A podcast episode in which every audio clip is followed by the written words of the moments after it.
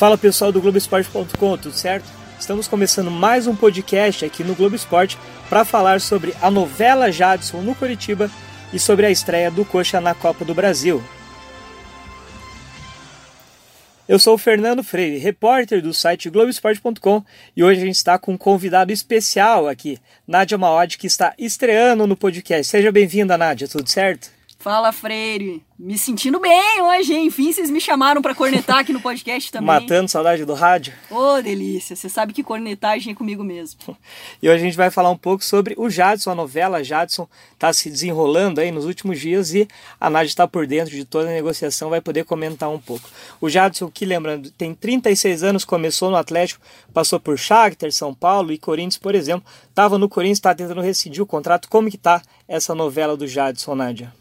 Olha, Freire, eu tava de férias quando essa novela começou, tava acompanhando à distância, e logo que o Globoesporte.com trouxe a notícia do interesse do Jadson, é, eu conversei com algumas pessoas que eu conheço no Curitiba, o próprio diretor de futebol Rodrigo Pastana, e a informação batia com a que vocês trouxeram, que existia e existe o interesse em contar com o Meia Jadson para essa temporada e que inclusive as conversas já estavam um pouquinho adiantadas, né? Que para o Jadson vir para o Curitiba, ele teria que rescindir com o Corinthians e isso acontecendo não teria problema nenhum, já que os salários já estariam acertados com o empresário do jogador, que é o mesmo empresário do Ian, lateral que foi para o Manchester City. Só que daí o empresário teve que viajar para fazer essa negociação do Ian com o Manchester City e acabou atrapalhando um pouquinho os planos da diretoria de se reunir com o empresário do jogador para chegar a um acerto final para ele acertar contrato. Mas nesse período, o Jadson veio para Curitiba,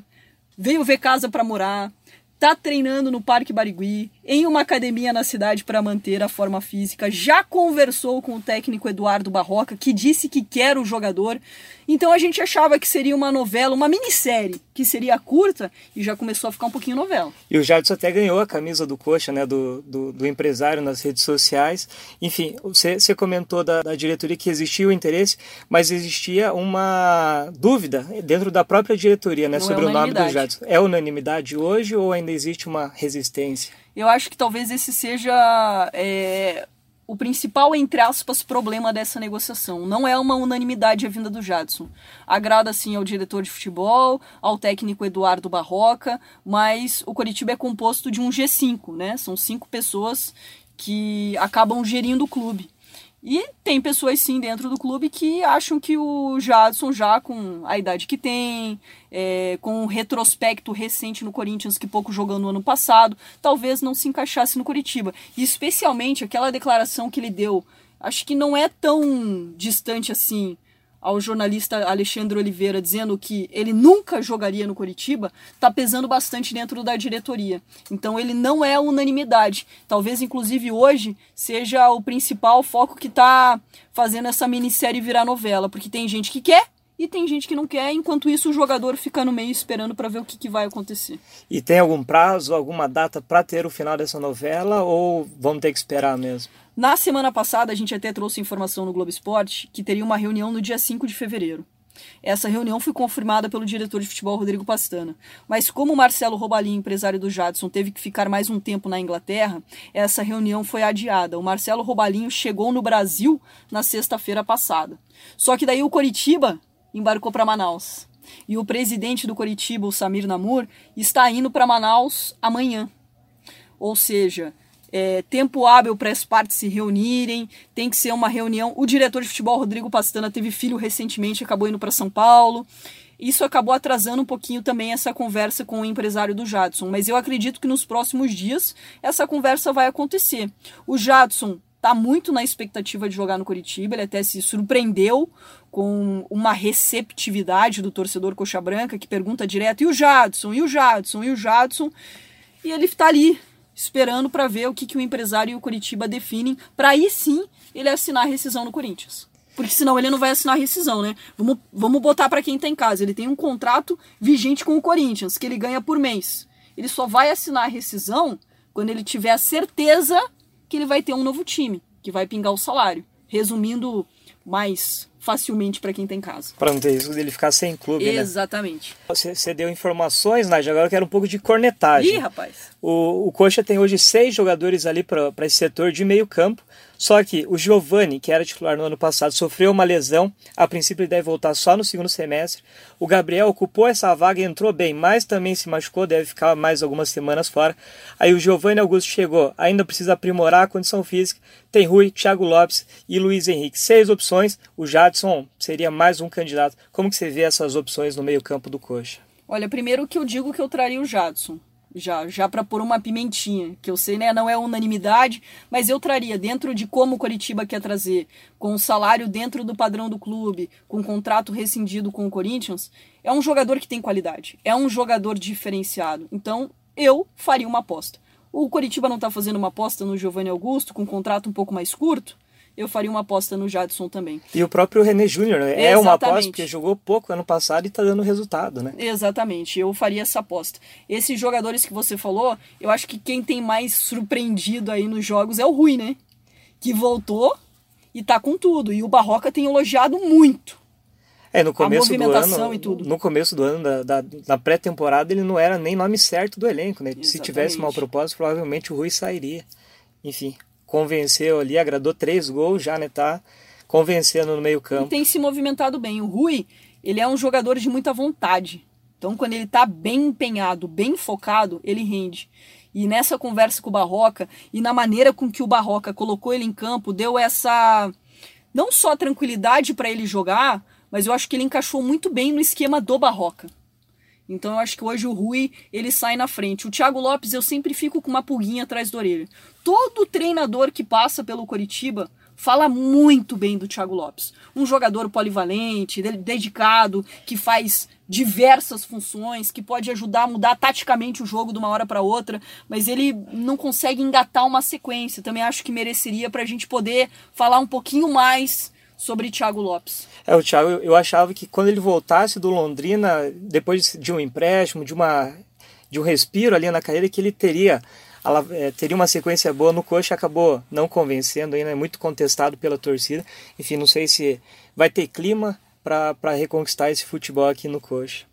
Em relação ao Jadson, Nad, voltando um pouco, se o Jadson fechar, vai ser o 12 reforço do Coxa para 2019. Só passando a lista rapidinho: goleiro César, laterais Lucas Ramon, Patrick Vieira, zagueiros Caetano, Rodolfo e Rodolfo Lemon, volantes Natan Silva e René Júnior, meias Gabriel e Giovanni Augusto e atacante Sassá. Desses 11 jogadores, quais que você destaca nesse começo de temporada? O Sassá chegou chegando, né? Ele não se importa, ele é um jogador de muita personalidade. A gente já via isso vendo de longe e tá vendo isso vendo de perto agora. Que ele não se incomoda muito com as críticas, ele vai para cima. É, eu acho que é o destaque inicial, pelo menos desses reforços do Curitiba para esse início de temporada. Gostei bastante do Sassá uma posição muito carente que o Coritiba estava buscando no mercado. Tinha algumas dúvidas em relação a qual Sassá o Coritiba estaria contratando, porque a gente sabe que ele em campo focado rende, mostrou isso no Botafogo, mostrou isso no Cruzeiro, mas ele mesmo cita que essa personalidade forte dele às vezes acaba colocando ele em encurraladas por aí, enciladas por aí, na verdade. Então acho que o Sassá foi um bom reforço para o Coritiba. René Júnior é um jogador que eu gosto bastante. Foi uma aposta que o Coritiba fez para essa temporada. Digo, a gente diz aposta porque vinha de uma série de lesões, mas é um, um bom jogador. E eu gosto muito do Rodolfo, zagueiro. Acho que é o xerife que o Coritiba precisa para essa zaga. É, no ano passado faltou um pouquinho de experiência. O Nathan Ribeiro acabou encaixando na reta final junto com o Sabino. E o Rodolfo já veio com moral, né? Colocou a tarja de capitão no braço. Impressionante. É um zagueiro de qualidade, um zagueiro alto, vai bem na bola parada. Eu acho que foram. O Curitiba, eu acho que desses reforços que você passou, o Curitiba conseguiu contratar bem no mercado. Mas eu acho ainda cedo para projetar. O Giovanni Augusto é um jogador que eu gosto. Apareceu muito bem, mas depois caiu de rendimento eu vou deixar para cornetar um pouquinho mais quando eu conseguir ver um pouquinho mais deles. Vocês viram que eu tô boazinha nesse começo de temporada. É, tá, tá, tá cedo para avaliar e, por exemplo, o Nathan Silva começou muito bem, se machucou, o Gabriel começou pois muito é. bem, se machucou, o César ainda nem estreou, o Patrick Vieira teve só a primeira chance agora, enfim. Eu, eu, eu acho que a diretoria do Coxa mandou muito bem nas contratações, porque a maioria dos jogadores está rendendo em campo, já, já é titular. e jogadores que ainda não renderam tem potencial, pode ganhar espaço. O próprio Caetano, que só jogou na lateral esquerda, é zagueiro, é um nome que pode render mais, enfim, são, são nomes interessantes para uma temporada aí desafiadora. E falando em desafio, o próximo jogo do Coxa vai ser contra o Manaus, às 10h30 de quarta-feira, lá na Arena da Amazônia. Lembrando, o Globoesporte.com transmite essa partida. E um provável coxa, a princípio, pelo que o Barroca deu ali de indicação, tem o Muralha no gol, Patrick Vieira, Rodolfo, Sabino e William Matheus na zaga, com Matheus Salles, René Júnior. Aí a dúvida entre Thiago Lopes e Rui, Rafinha, Robson e Sassá na frente. Nádia, o que, que você vê dessa escalação? Você mudaria algum, alguma coisa ou acredita que é o time ideal para o coxa agora? Eu ainda fico naquela questão Muralha Wilson. Acho que a gente vai discutir eternamente enquanto o Curitiba tiver esses dois grandes goleiros. E o Curitiba sempre teve bons goleiros, né? Disputando posição. A gente vê o Rafael Camarote e o Jairo, depois numa fase mais recente o Vanderlei e o Edson Bastos, agora com essa dupla Muralha e Wilson. Eu acho que tecnicamente o Wilson é mais goleiro que o Muralha, mas o Muralha vem num momento muito bom e terminou com muita moral a Série B do Campeonato Brasileiro, então entendo a opção do, do Barroca pelo Muralha. É, gosto muito do Matheus Salles, acho que fez uma Série B super regular, junto com o René Júnior, dão uma saída de bola de mais qualidade para o Curitiba, e era isso que o Barroca queria, ter um time forte defensivamente, mas com uma boa transição logo da defesa para o meio para chegar rapidamente para o ataque. E esse trio, na minha opinião, é muito bom dentro do que o Curitiba tem. Rafinha, Robson e Sassá. E a gente sabe que o Curitiba hoje está atrás de um jogador para repor a saída do Guilherme Parede, que é um atacante de velocidade, porque o Rafinha já é um jogador com mais idade, uma série de lesões, ele volta e meia acaba sentindo bastante a coxa, então sabe que vai precisar de um jogador para acabar revezando com o Rafinha. É, o Rafinha tá jogando muito bem, mas tem essa questão mesmo. Eu sou fã do Rafinha. No, no podcast da semana passada a gente até comentou, né, que a lateral esquerda e as pontas ali acho que são as principais carências do coxa agora no mercado. É, o William Matheus eu me surpreendi de ter ficado, terminou em alta a Série B do Brasileiro, mas será que é um jogador para a Série A? É, para lateral até tem o, o Kazu, que estreou agora, tem o Caetano, que pode ser improvisado mais. Eu aposto no Kazu, viu? Eu acho que o Curitiba tinha que começar a apostar em jogador da casa.